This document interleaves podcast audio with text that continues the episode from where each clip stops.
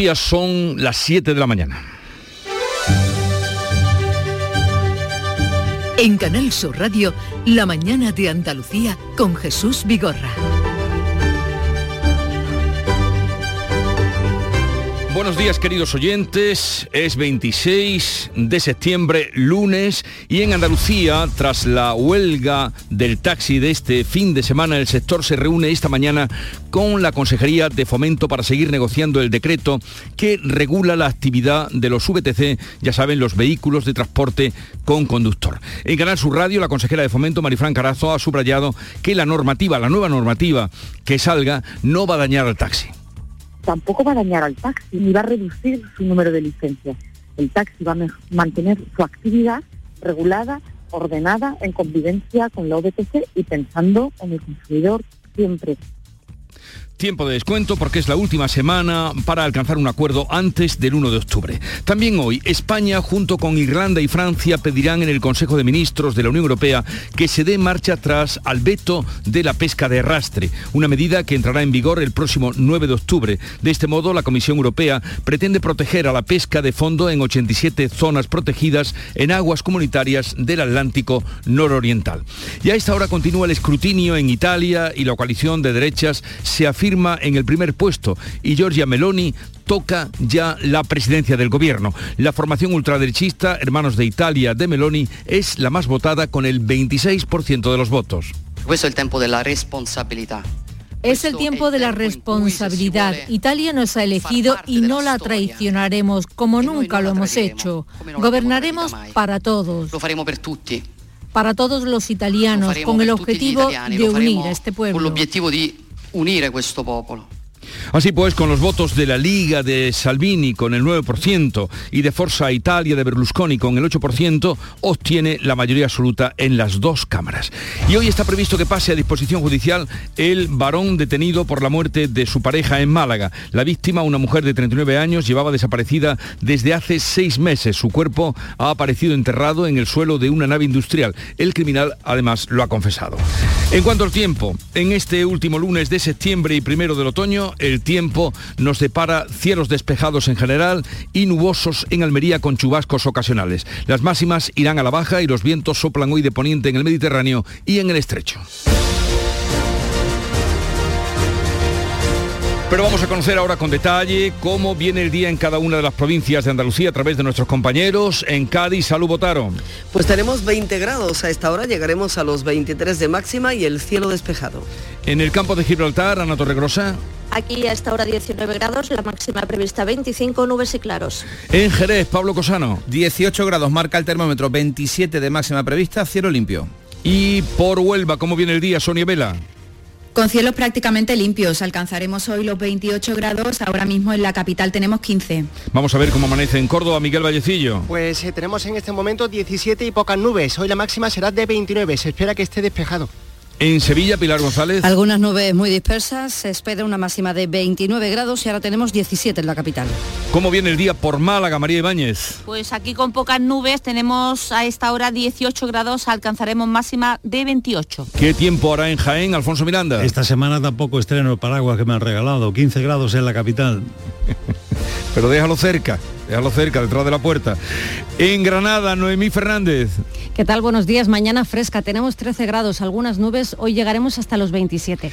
Y por Almería parece ser que la única provincia en la que podía llover. ¿Está lloviendo, María Jesús Recio? No, no, para nada. No llueve. Veremos a ver. Ayer también iba a llover y no llovió nada en la capital. Tenemos 18 grados. La máxima llegará a los 26.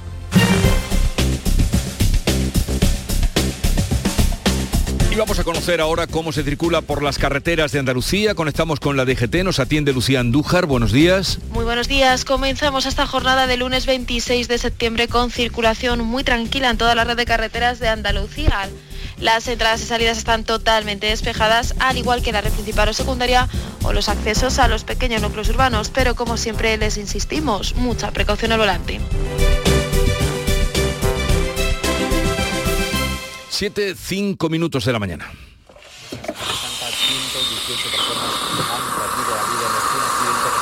Cada día hay más hombres que saben que la plancha no es solo una entrada de roja directa. Cada día somos más hombres blandengues construyendo una masculinidad más sana. más fuerte. Blancos responsables, Ministerio de Igualdad, Gobierno de España. Aquadeus, ahora más cerca de ti, procedente del manantial Sierra Nevada, un agua excepcional en sabor, de mineralización débil que nace en tu región. Aquadeus Sierra Nevada es ideal para hidratar a toda la familia y no olvides tirar tu botella al contenedor amarillo. Aquadeus, fuente de vida, ahora también en Andalucía. En Canal Sur Radio, la mañana de Andalucía con Jesús Vigorra. Noticias.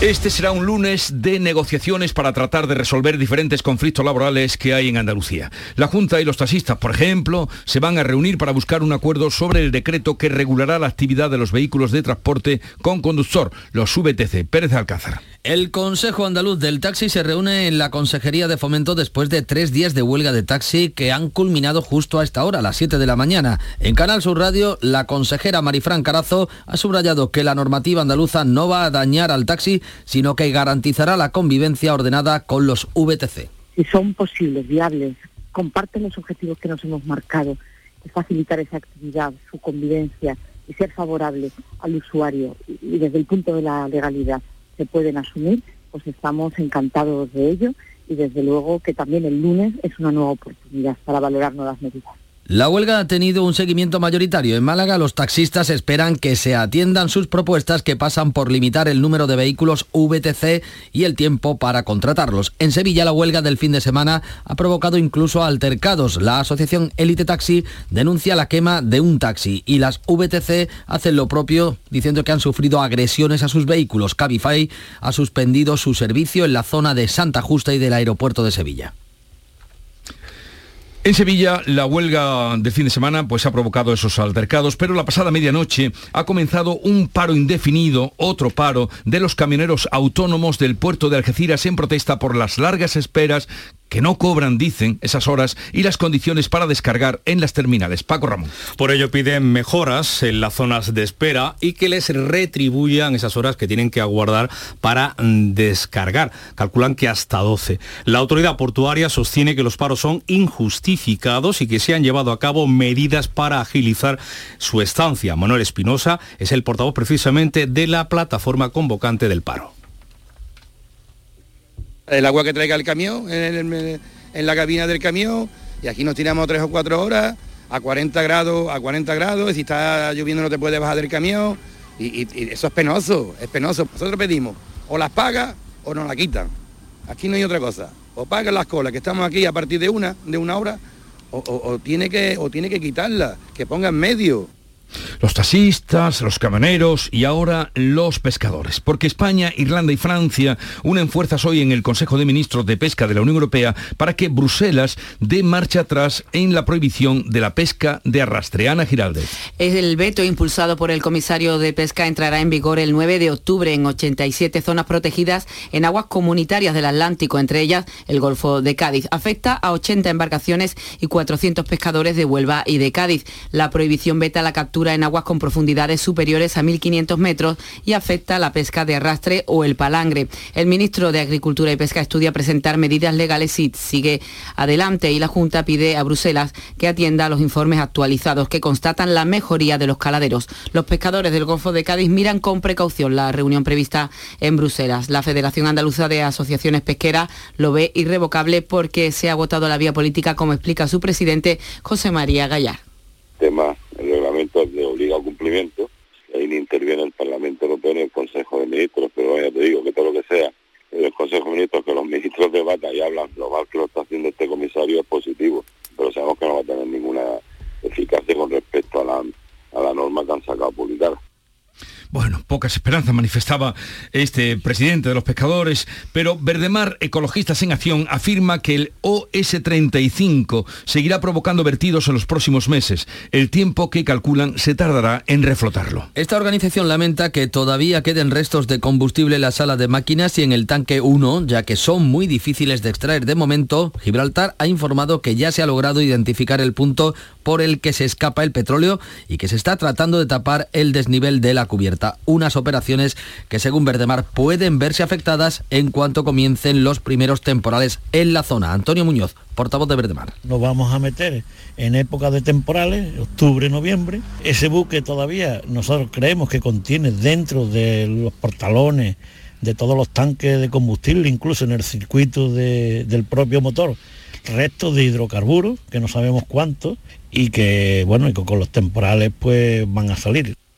Dejamos ahora ese, núcleo de protestas y también de negociaciones que hay en Andalucía para salir al exterior y dar cuenta de las elecciones en Italia. Victoria histórica de la derecha dura de Giorgia Meloni en Italia que sacude a Europa. Ha ganado en las dos cámaras y se convertirá así en la primera mujer primera ministra de Italia. Pues a falta de los resultados definitivos, eh, y eh, Fratelli d'Italia, los hermanos de Italia de Meloni logran más del 26% de los votos. A esta hora el 26,30 41%. La coalición de Salvini, La Lega y Forza Italia de Berlusconi obtendría, junto a Fratelli Italia, junto a Hermanos de Italia, la mayoría absoluta por encima del, 45, eh, del 44% de los sufragios. El ascenso de Giorgia Meloni ha sido meteórico en las elecciones pasadas, solo obtuvo el 4%, pero ahora va a ser la primera ministra mujer italiana. Questo è il tempo della responsabilità es el tiempo de la responsabilidad. Italia nos ha elegido y no la traicionaremos como nunca lo hemos hecho. Gobernaremos para todos. Para todos los italianos, con el objetivo de unir a este pueblo. Con el objetivo de unir a este pueblo.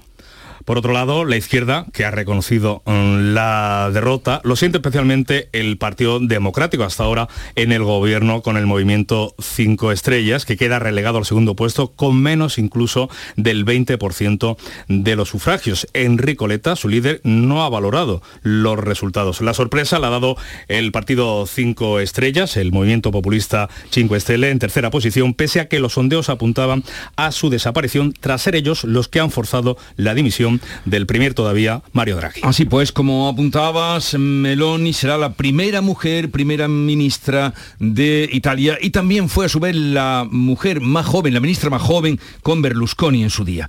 Pero todo esto ha despertado reacciones a los resultados de Italia. El líder de Vox, eh, Santiago Abascal, ha felicitado a Giorgia Meloni en, la red social Twitter y le ha agradecido que haya mostrado el camino para una Europa orgullosa, libre de naciones soberanas capaces de cooperar para la seguridad y la prosperidad de todos.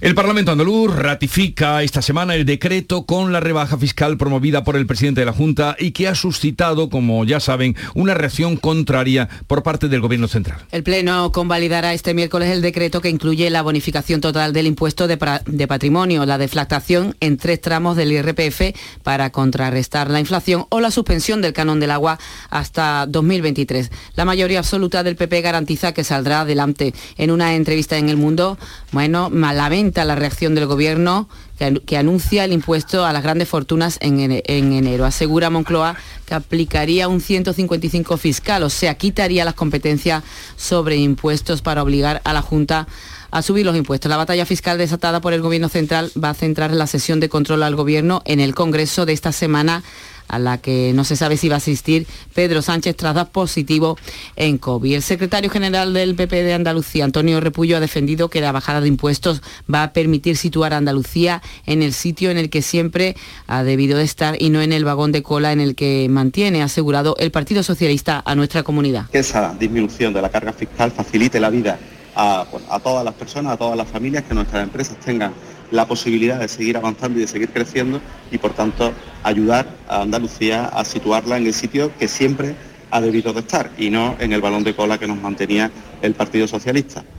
En la fiesta de la Rosa del PSOE en Gabal, secretario del Partido Socialista de Cataluña, Salvador Illa, se ha preguntado mm, qué tiene de patriótico bajar impuestos y enfrentar a dicho territorios después de que el presidente de la Junta animara a las empresas catalanas a trasladar su sede fiscal a Andalucía. ¿Cuál es el camino de la derecha? El del sálvese quien pueda. El del sálvese quien pueda. Bajar impuestos. ¿Alguien me puede contar qué tiene de patriótico enfrentar territorios? ¿Alguien me puede decir qué patriotismo es el que enfrenta territorios de un mismo país? ¿Es esto ser patriota? Desde la parte morada del Gobierno, la vicepresidenta de Trabajo, Yolanda Díaz, arremete contra la rebaja fiscal del presidente de la Junta que han imitado otros gobiernos del PP. Yolanda Díaz. España no puede convertirse en una competición, en un dumping fiscal de regalos a los hiperricos. Y esta propuesta fiscal que hace el señor Feijó eh, sí que rompe España.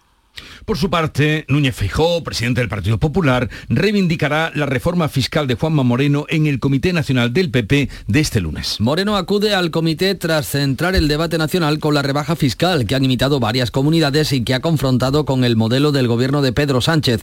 El conclave va a servir además para reforzar la estructura del partido con nuevos cargos, entre ellos siete dirigentes andaluces, entre los que destacan la consejera de Empleo, Rocío Blanco, que en la anterior legislatura eh, fue consejera propuesta de Ciudadanos, el viceconsejero de la presidencia Tomás Burgos, que se incorpora al área de Economía, y el alcalde de Córdoba, José María Bellido, que formará parte de la vicesecretaría de Coordinación Autonómica y Local.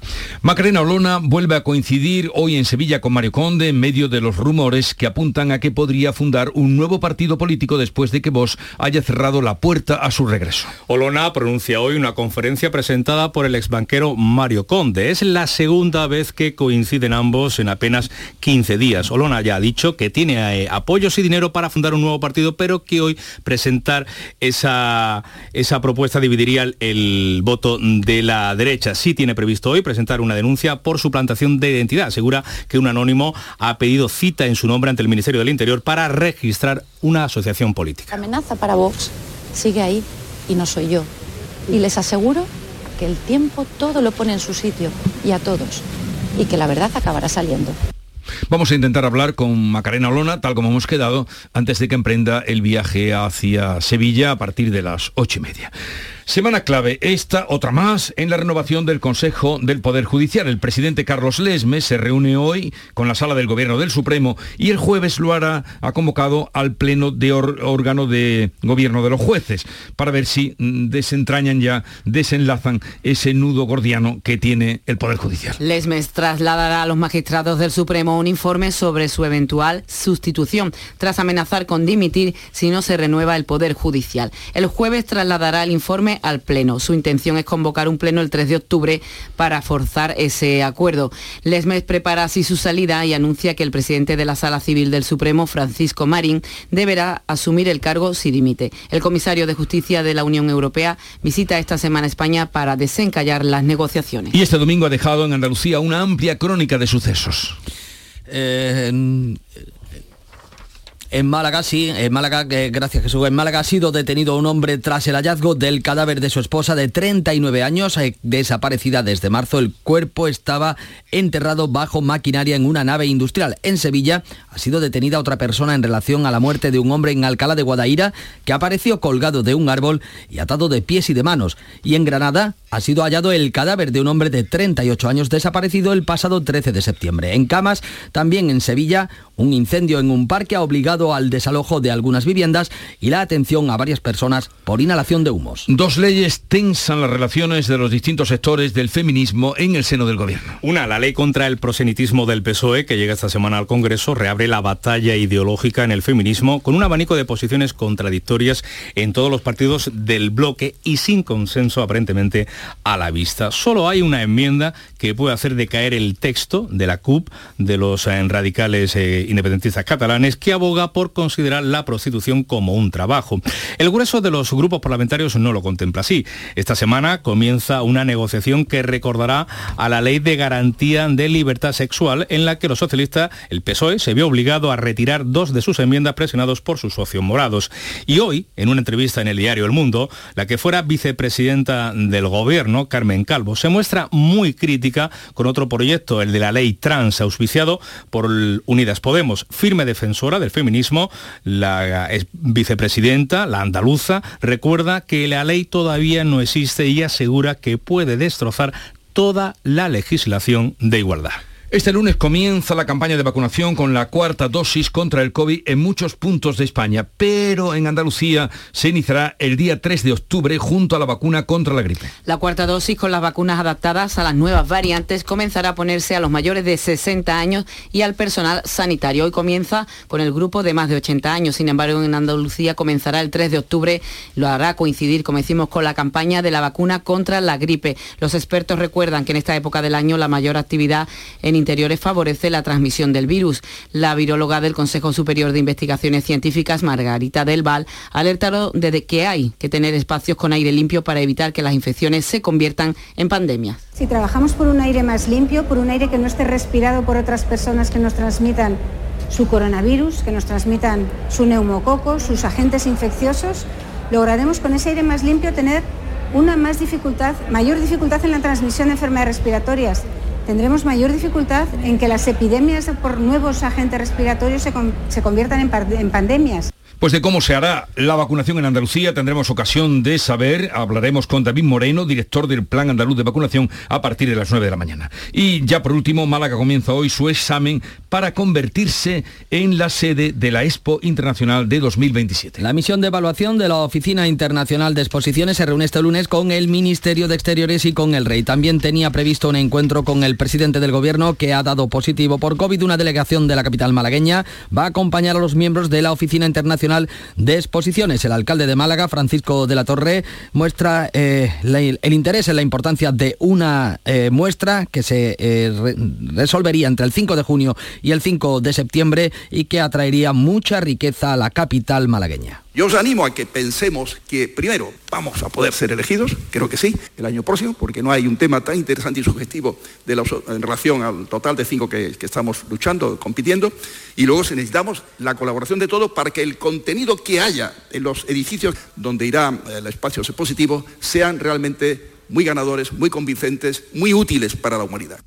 721, enseguida estamos con la revista de prensa de Paco Rellero. La mañana de Andalucía.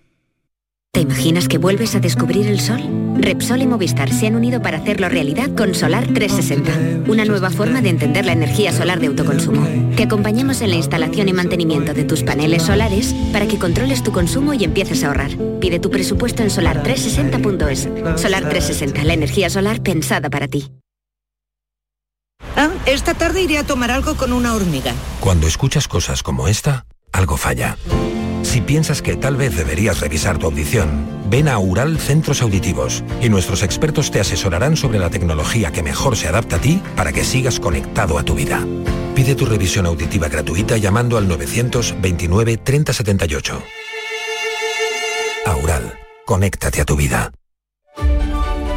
Con lo más destacado de la prensa nacional e internacional, ya está aquí Paco Rellero, buenos días. ¿Qué tal Jesús? Muy buenos días. Giorgia Meloni, eh, como no, ganadora de las elecciones italianas, inminente primera ministra que está en el centro del debate. El mundo titula La derecha dura vence en Italia y sacude la Unión Europea. En el país encontramos que la ultraderecha gana las elecciones por primera vez en Italia con similar enfoque, también lo encontramos en el digital eldiario.es. En La Razón vemos a Santiago Abascal de Vox felicitando a Meloni. Miles de europeos, dice Abascal, tienen puestas sus esperanzas en Italia. En el confidencial, Ángel Villarino, que se pregunta desde Roma, Ucrania, aborto, deuda pública, Unión Europea, ¿qué va a ocurrir ahora en Italia?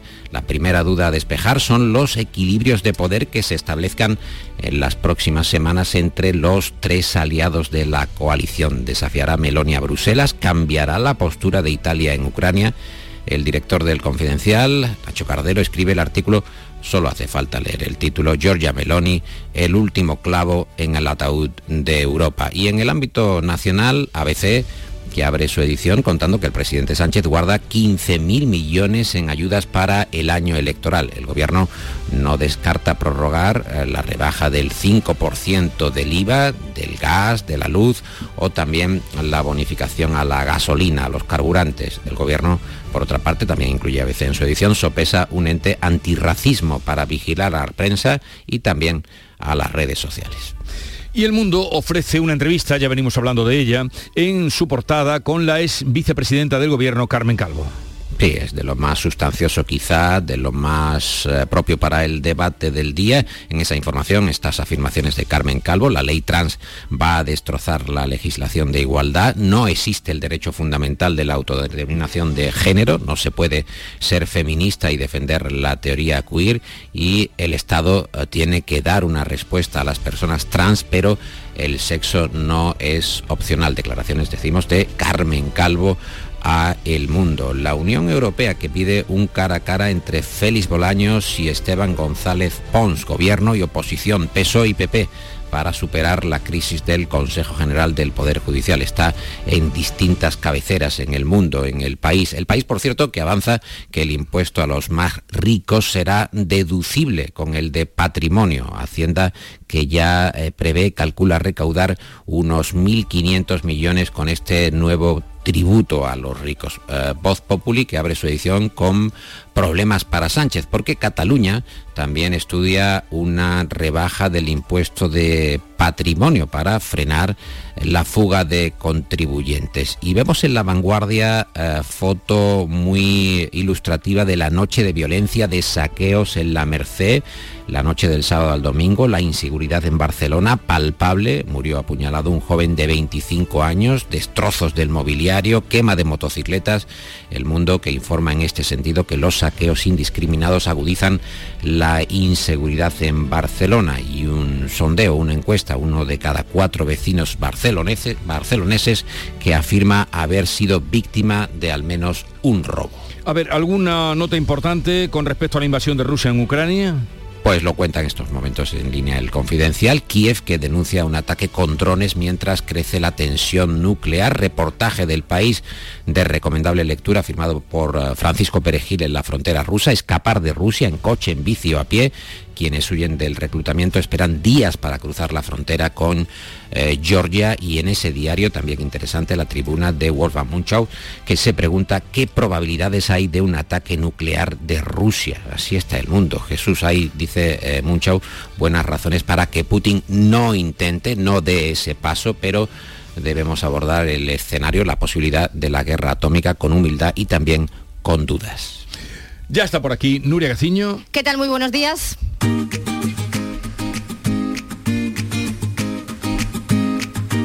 Vitaldent les ofrece este programa. El Granada cierra esta noche la séptima jornada en Segunda División. Junto con el Cartagena a la vez, el Granada cuyo partido Las Palmas estaba previsto para ayer, va a jugar finalmente esta noche a las 9 como consecuencia de la llegada del ciclón Hermain a las Islas Canarias. El encuentro se va a disputar sin público. También en Segunda División, Pepe Mel debutó el sábado en el banquillo del Málaga con un empate a uno frente al Villarreal B. La selección española de fútbol viaja hoy a Portugal, donde mañana se juega el pase a la fase final de la Liga de las Naciones. A las 11 y cuarto de la mañana está previsto que la selección selección española vuele hacia Oporto para trasladarse después a Braga, donde mañana se juega ante Portugal el pase a la fase final de la Liga de las Naciones. Tras perder el sábado ante Suiza por 1 a 2, a España solo le vale la victoria para conseguir el objetivo. Los que ya han logrado la clasificación son los Países Bajos y Croacia. Los croatas vencieron 1 a 3 a Austria y los holandeses se impusieron por 1 a 0 a Bélgica. Derrota de Gales por la mínima ante Polonia, que logra la permanencia. Gales, en cambio, pierde la categoría. La que finalmente no va a descender es Francia, a pesar de caer frente a Dinamarca. Los galos se han salvado gracias a la victoria de Croacia. En la Liga Femenina de Fútbol, victoria del Sporting de Huelva 1 a 0 a la Lama de Murcia, empate del Betis a 2 ante la Real Sociedad y derrota del Sevilla 2 a 0 frente al Valencia. En baloncesto, el Unicaja de Málaga va a competir en la Liga de Campeones tras ganar al Patrioti eslovaco 91 a 73 y el Real Madrid se ha proclamado campeón de la Supercopa de España al vencer al Barcelona en la final que se celebraba en el pabellón San Pablo de Sevilla 89 a 83. Fue la victoria del Madrid. La Supercopa de España de voleibol se disputó también en tierras andaluzas y no le trajo suerte al Unicaja Almería que jugaba en su casa donde perdió ante el voleibol Melilla por 3 sets a 1 y en rugby no ha ido mejor la cosa.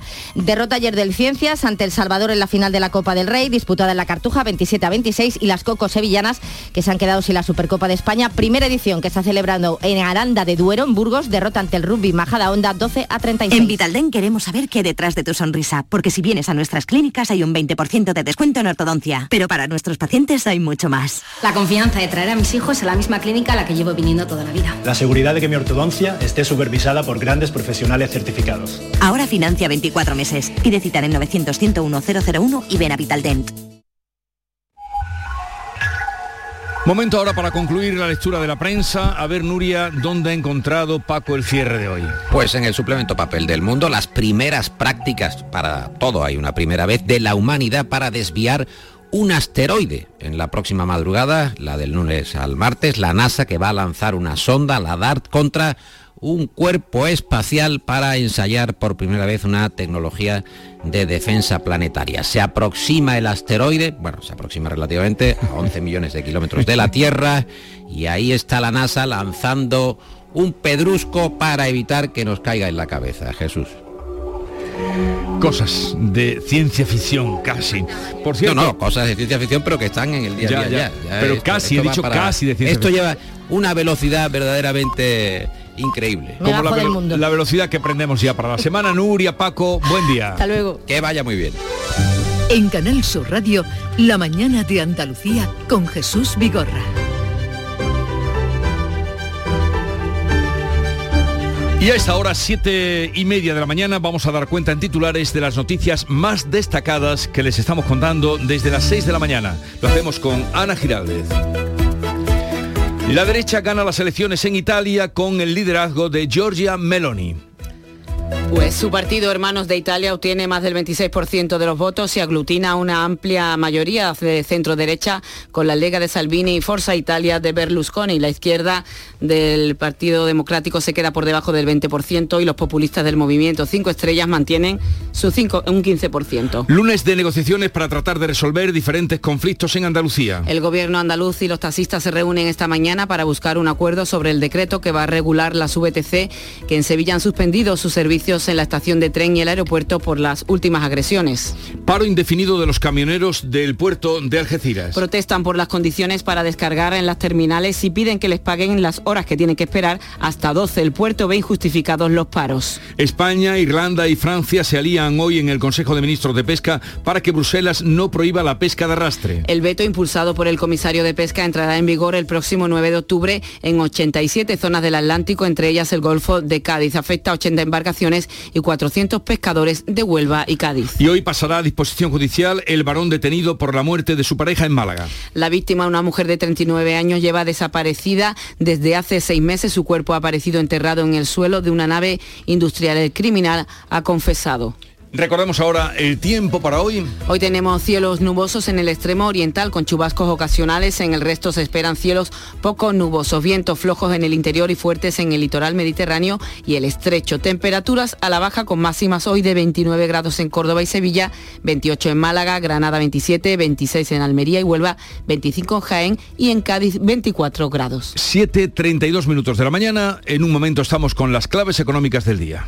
Agricultor, todo sube. Luz, gas, combustible, alimentos. En Fertinagro estamos a tu lado. Ahora te subvencionamos el abonado de fondo de tu cereal con los mejores productos de siempre, al mejor coste que nunca. Por solo 80 euros por hectárea, la mitad que te costaría un fertilizante tradicional te llevas. Rizotech, el abono microgranulado con aminoácidos de aplicación ultra localizada junto a la semilla para una mejor implantación y enraizamiento del cereal. Y nuestro germinador azón, el bioestimulante que aumenta el porcentaje de nascencia de tus semillas y fija nitrógeno. Con más plantas nacidas y más vigorosas te aseguras el inicio de una gran cosecha. Todo al mejor coste que nunca. Con Fertinagro Biotech a miles de agricultores siempre les salen las cuentas.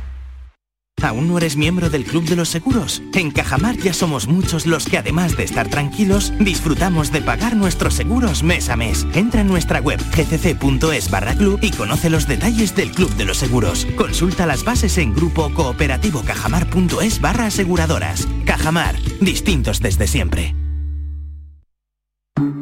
Asegurarte en Montepío es muy diferente a hacerlo en otras compañías. Es como formar parte de una gran familia que lleva cuidando de los suyos más de 100 años. Descubre nuestras soluciones en salud, decesos, jurídico, retirada de carnet y mucho más, siempre a los mejores precios. Visita montepíoconductores.com. Montepío lo tiene cubierto. Las claves económicas con Paco Bocero.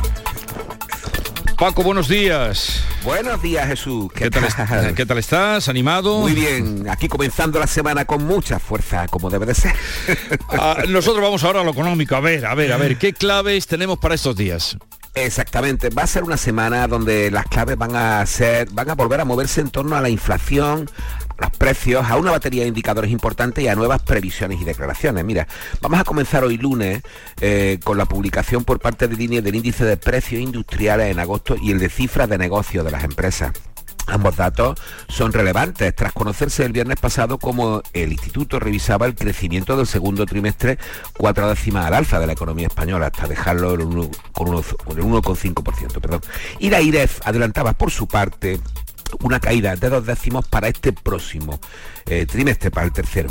También hoy habrá declaraciones del gobernador del Banco de España Pablo Hernández de Cos en dos actos, uno con las cámaras de comercio de Castilla-La Mancha por la mañana y otro con la Fundación La Caixa por la tarde.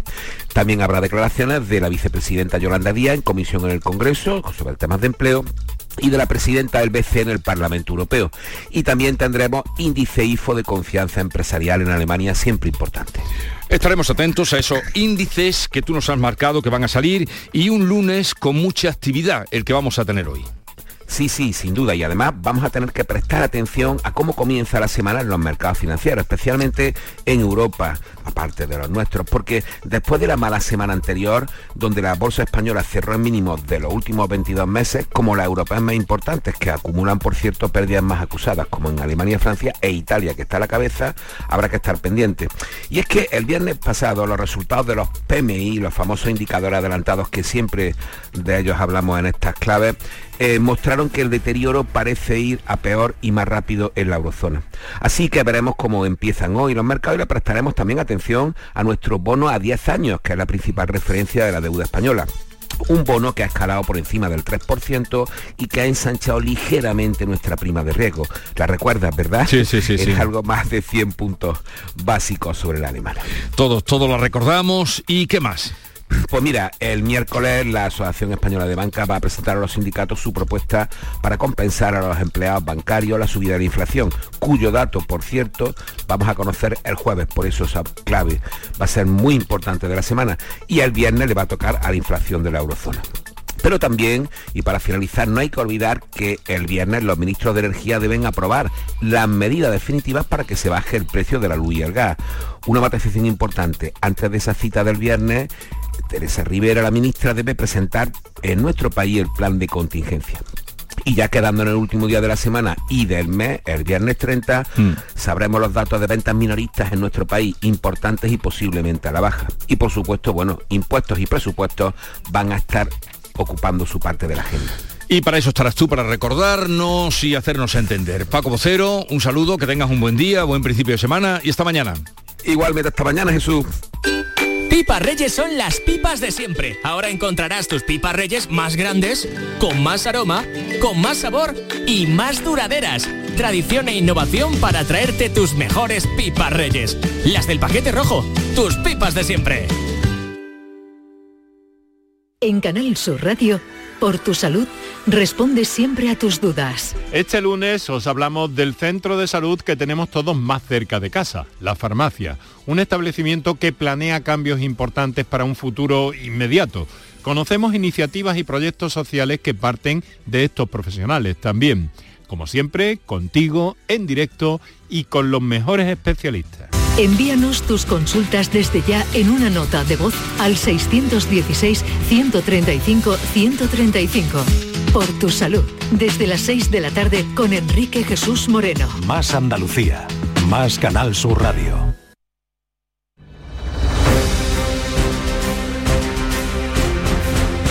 Vamos ahora a contarles otras noticias de Andalucía. En Sevilla, un incendio declarado la pasada tarde en una zona de pasto y mucha basura genera todavía a esta hora mucho humo, aunque ya lo que quedan son rescoldos en el entorno de eh, Camas. Pilar González. Sí, lo, solo la policía local permanece vigilante en este incendio de anoche en Camas, en el llamado Balcón de Sevilla. Y es que, según han contado los bomberos a Canal Sur Radio, no hay riesgo de que se reavive porque solo quedan rescoldos. El fuego comenzaba sobre las siete y media de la tarde y los vecinos avisaban alarmados porque las llamas estaban muy cerca de sus viviendas. Todo indica que ha sido intencionado porque había varios focos. Estoy en mi habitación y, y- y tengo las llamas aquí, vamos, prácticamente. como todos los años, que ha sido intencionado de un hombre con un pasamontaña y un bidón de gasolina.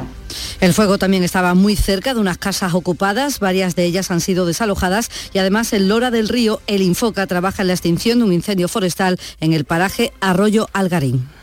Hoy lunes se firman en Jaén las tablas salariales del sector de la construcción para el año 2022, un acuerdo que supone el incremento del 3% en los sueldos de 14.000 trabajadores que trabajan en la obra en esta provincia. Alfonso Miranda. Además, contempla el incremento de otro 1% en los planes de pensiones. La subida tiene carácter retroactivo desde el día 1 de enero y cuenta con el acuerdo de empresarios y sindicatos. Francisco Chamorro es el presidente de los constructores de Jaén. por supuesto le va a beneficiar esta subida. Eh, Va a ser un poquito un colchón de que van a tener con referencia a los índices de precios que estamos viendo. Y bueno, la patronal también ha tenido que hacer un esfuerzo para hacer esta subida, pero entendemos que es un buen acuerdo. La firma y la foto de familia a las 9 de la mañana.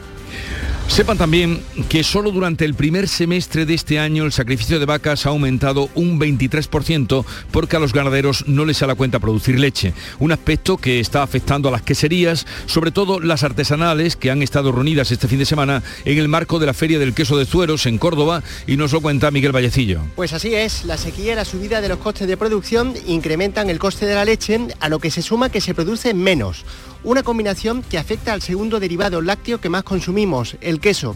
Y los productores, por su parte, eh, los productores de queso plantean que se apliquen ayudas directas a los ganaderos de leche. En Granada, desde este lunes, un jurado popular enjuicia a un hombre de 79 años acusado de asesinar en enero de 2020 a su esposa de 74. Ocurrió en Caniles. Noemi Fernández, Granada. Pues la Fiscalía ha solicitado 25 años de prisión por un delito de asesinato. Descarta que en el momento de los hechos el acusado tuviera afectadas sus capacidades cognitivas. La víctima había comunicado su deseo de poner fin a esta relación. Hechos que ocurrieron en enero de 2020. El acusado aprovechó que estaban solos en la vivienda en Caniles para bloquear la salida de la casa y, según el relato del Ministerio Público, golpearla en la cabeza y degollarla. El juicio está previsto que se celebre en la sección segunda de la Audiencia Provincial de Granada. Usuarios y empleados del Hospital Universitario Torre Cárdenas disponen desde hoy de un autobús lanzadera que acaba de empezar a funcionar para evitar el problema histórico del aparcamiento en el recinto hospitalario. Hasta ahora dejaban sus coches en el aparcamiento de un centro comercial. María Jesús Recio.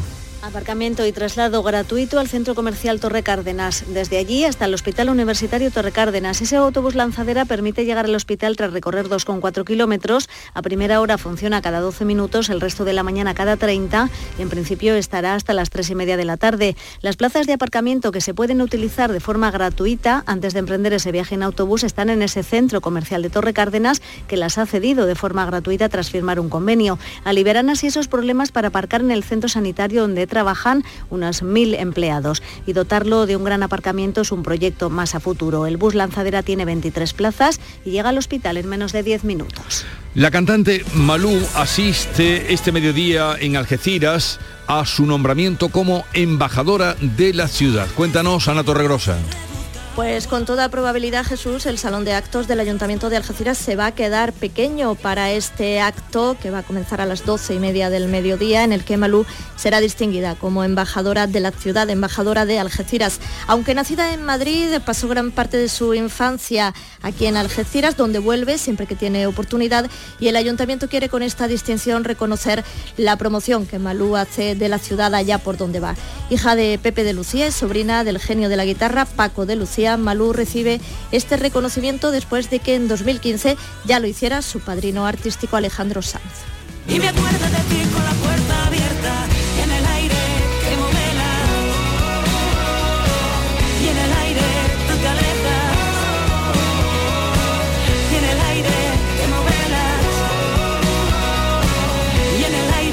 Así pues, Malú esperada en Algeciras y éxito de público y organización de la competición Sail GP celebrada este fin de semana con gran eh, confluencia de público y todos los públicos en Cádiz. Salud, votaron.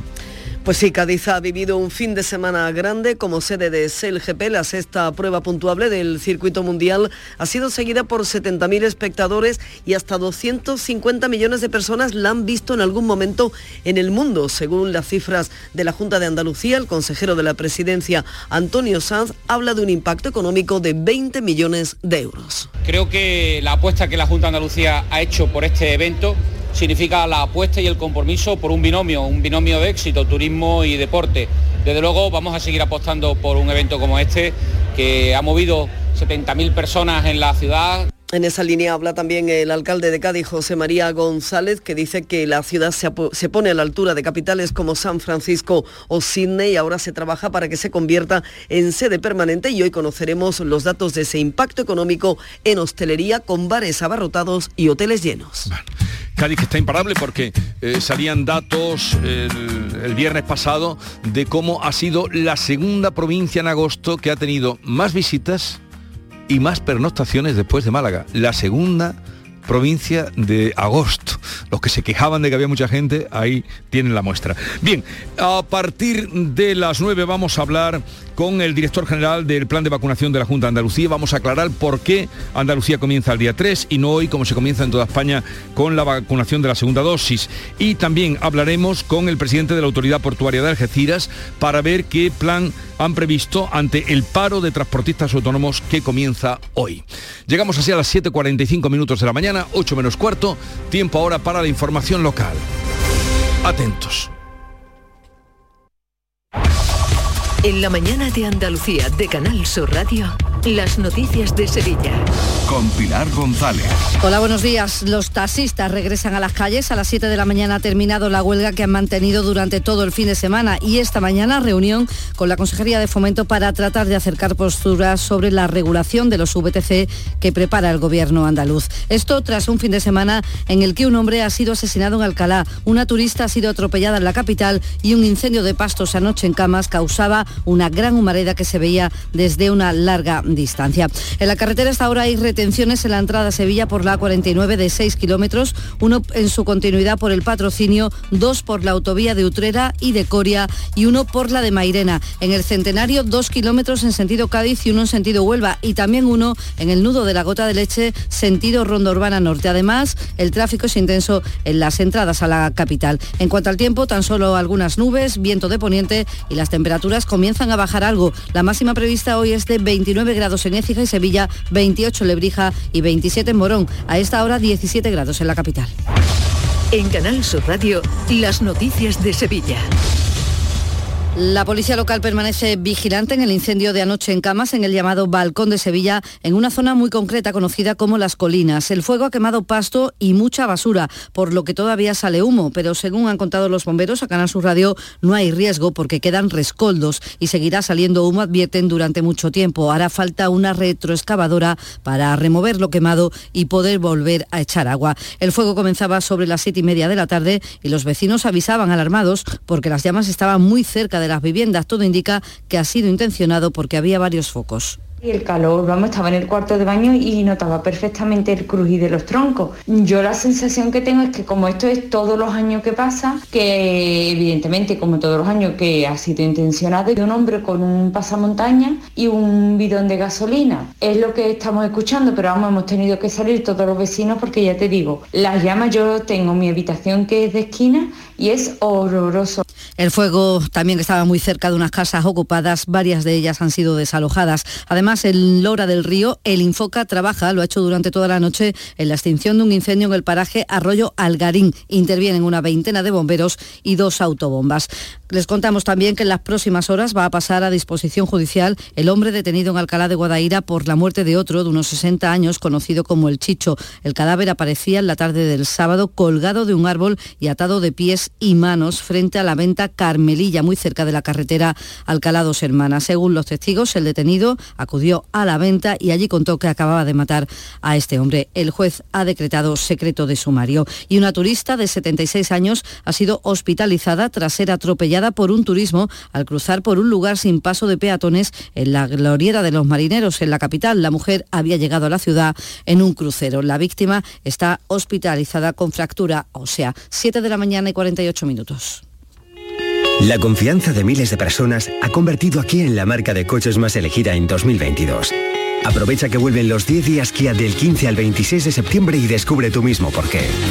Kia, descubre lo que te inspira. Solo en la red Kia de Sevilla. Kia, movement that inspires.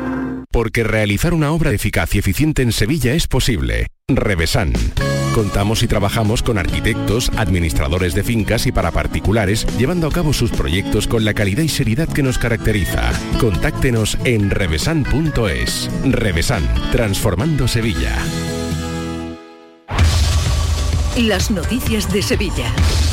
Canal Sur Radio. A las 7 de la mañana ha concluido la huelga del sector del taxi que ha estado durante todo el fin de semana. El sector cifra en un 100% el seguimiento y durante estos días Ha habido incidentes. El viernes eran atacados varios vehículos VTC en el aeropuerto, mientras que los taxistas denuncian la quema de uno de esos vehículos. Esta mañana reunión del sector con la Consejería de Fomento para tratar de acercar posturas sobre el contenido del decreto que regulará la actividad de los VTC a partir del mes de octubre que prepara la Junta de Andalucía. El sector asegura que tan solo disponen de un borrador, lo dice Rafael Baena, presidente de Elite Taxi ni la propia FAM conoce siquiera, ni nosotros, ni consumidores, nadie conoce el documento. Simplemente tenemos una, un pequeño borrador de propuestas por parte de ellos que nos la dieron el jueves por la noche, que parece que lo hicieron improvisadamente en un par de horas, porque aquello no tiene ni pie ni cabeza, o sea, es algo muy burdo. La consejera de Fomento Marifran Carazo defiende seguir negociando hasta el último momento.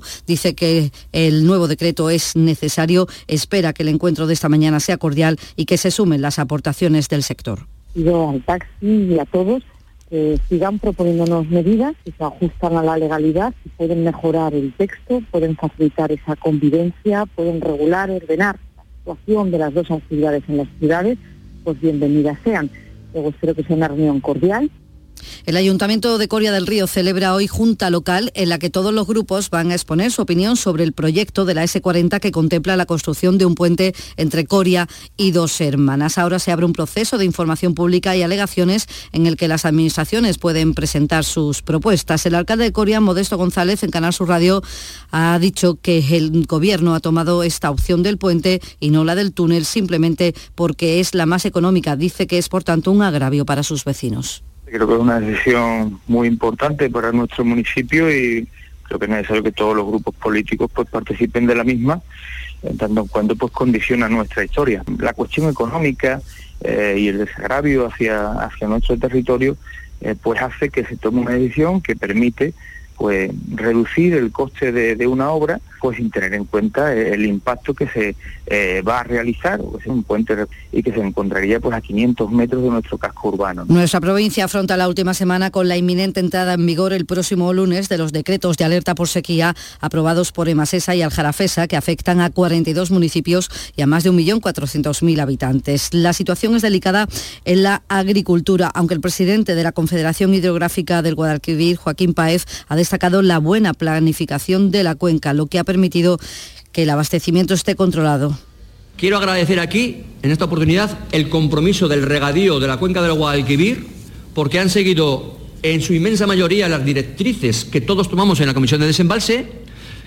Son las 7 de la mañana y 52 minutos. Eh, tú, sí, tú. ¿De qué vas, Vitercas? ¿Todavía no te has enterado de la que vamos a liar en Centro Comercial Lago para celebrar nuestro tercer aniversario? Rebobinaremos unos años y viajaremos a una de las mejores décadas de la historia, los 80. Y tú dirás, sí, claro, ¿cómo? Pues coge papel y lápiz porque te contamos. Jueves 29 de septiembre, a las 20.30 horas, damos pistoletazo de salida con el concierto gratuito de Kiko Veneno. Viernes 30 de septiembre, ven a partir de las 18.30 horas y atrévete a demostrar que eres un hacha en nuestro concurso de Rubik. Y no te pierdas a Lady Radio en concierto tocando temazos de los 80 y 90. Y por si todo esto fuera poco, el 1 de octubre si te gusta ir sobre ruedas, ven a partir de las 18.30 horas. Trae tus patines y empieza a bailar como si no hubiera un mañana en nuestra disco roller party con espectáculo. Disfruta de un mítico concurso de hula hop y actuación en directo de nuestro DJ. ¿Te lo vas a perder? Lago. Tres años de wow. Más info en lago.es. Deportes, Antonio Camaño, buenos días. Hola, ¿qué tal? Buenos días. El jugador verde y blanco, Borja El Panda, debutó con la camiseta de la selección española este pasado fin de semana y mañana martes también va a tener otra oportunidad en ese partidazo que va a definir el futuro de la selección española de Luis Enrique en la final a cuatro de la Liga de Naciones. Tendrá minutos, será titular, formará parte del futuro de la selección española en cuanto a la lista definitiva de Luis Enrique de cara al Mundial de Qatar. Tendrá minutos ante Portugal y tendrá que dar su mejor versión para convencer al seleccionador nacional. Mientras tanto, el Sevilla vuelve al trabajo pensando ya en ese partido ante el Atlético Madrid el próximo sábado en el Estadio Ramón Sánchez Pijuán después de una leve mejoría del Sevilla con dos empates y una victoria en los tres últimos encuentros, pero sobre todo con la idea de que Julen Lopetegui tiene que ser el entrenador que recupere la mejor versión del Sevilla. El Bienal de Flamenco llega a la última semana de programación con ocho estrenos absolutos, entre ellos esta noche en Nocturna, la última creación de la bailaora y coreógrafa sevillana Rafaela Carrasco. Duermo normalmente bien, pero en momentos de creación pasan noches largas en las que la cabeza no para de crear y no para de crear imágenes sobre todo. Y yo trabajo mucho a partir de las imágenes, o sea que he ido siendo un poco fiel a lo que ocurría en esos momentos para ir creando este, este proyecto a las 8 de la tarde en el Teatro Maestranza de Sevilla.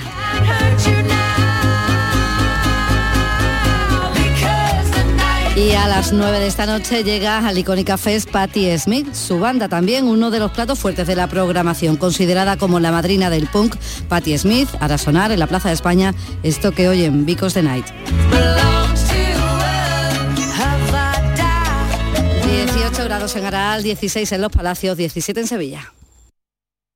Escuchas La mañana de Andalucía con Jesús Vigorra, Canal Sur Radio. Aquadeus, el agua mineral natural de Sierra Nevada, patrocinador de la Federación Andaluza de Triatlón, les ofrece la información deportiva.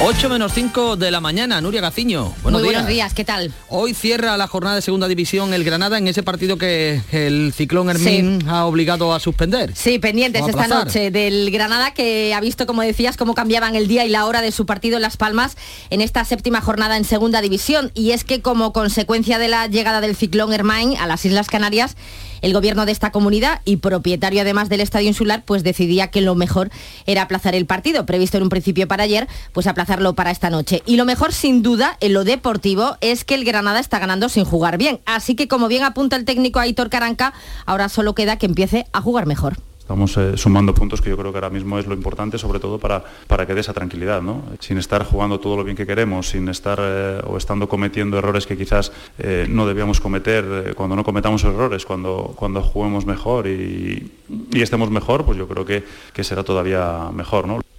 El partido del Granada ante Las Palmas se va a jugar, por tanto, esta noche a las 9 y a puerta cerrada, sin público. Y también esta noche a las 9 juega el líder, el Alavés en Cartagena.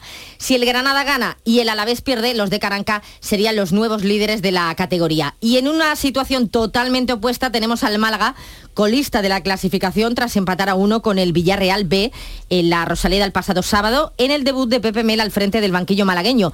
Cierto es que se vio mejoría en el equipo, pero a pesar de ello, Mel no estaba para nada contento con el resultado. Sensaciones eh, en el mundo del fútbol no te dan puntos. El resultado no me gusta, no, lo creo, no creo que, haya sido justo, aunque también en el fútbol no hay que buscar justicia. La justicia son los goles. Nosotros hemos marcado tres, nos han anulado dos, seguramente porque serán fuera de juego, no lo he visto todavía. Pero creo que hemos tenido muchísimas opciones de ganar el partido, sobre todo en la segunda mitad. ¿no?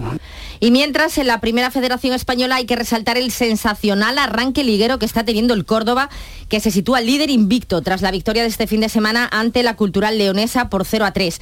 El debut de Salva Ballesta en el San Fernando se ha saldado con empate a 1 ante el San Sebastián de los Reyes, empate también de la Balona en Pontevedra, empate a 0 y empate a 1 del Algeciras con el Racing de Ferrol y victoria de Linares por la mínima ante el Alcorcón. Para un liguero el que hemos tenido en primera división debido a los compromisos internacionales donde la selección española de fútbol se juega el pase a la final de la Liga de las Naciones, a la fase final. Sobre las 11 y cuarto de la mañana está previsto que el combinado nacional vuele hacia Oporto. De allí se trasladará después a Braga, donde mañana se juega ante Portugal esa clasificación. Tras perder el sábado ante Suiza por 1 a 2, a España solo le vale la victoria para conseguir el objetivo. Además, para Luis Enrique, el partido de mañana será una buena vara de medir el potencial en estos momentos de la selección de cara al Mundial de Qatar. El partido real para preparar el Mundial de Qatar y para irnos a la exigencia máxima es en Portugal. Hemos jugado en estos esta última temporada o temporada y media tres veces contra ellos, hemos empatado las tres, eh, dos partidos en España, uno en Portugal, ahora iremos a por el cuarto, no nos vale el empate, o sea que arriesgaremos como arriesgamos siempre, al máximo para ganar el partido. Portugal es una selección que a nivel individual estamos hablando de jugadores de clase mundial, a nivel colectivo también es una selección que está bien trabajada. Con nuestras armas... los tres partidos los hemos empatado, los habríamos podido ganar, pero también los habríamos podido perder. A las 7 de esta tarde será el entrenamiento oficial de España que no se va a llevar a cabo en el Estadio Municipal de Braga debido a las malas condiciones del césped. Quieren preservarlo, pero se ve difícil que pueda mejorar algo de aquí a mañana porque está bastante mal.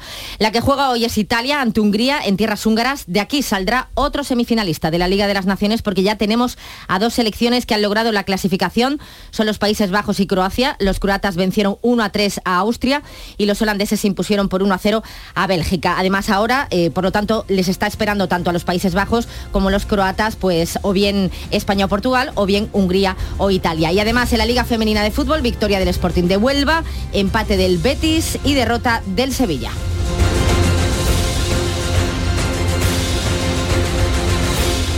Aquadeus, ahora más cerca de ti, procedente del manantial Sierra Nevada, un agua excepcional en sabor, de mineralización débil que nace en tu región. Aquadeus Sierra Nevada es ideal para hidratar a toda la familia y no olvides tirar tu botella al contenedor amarillo. Aquadeus, fuente de vida, ahora también en Andalucía.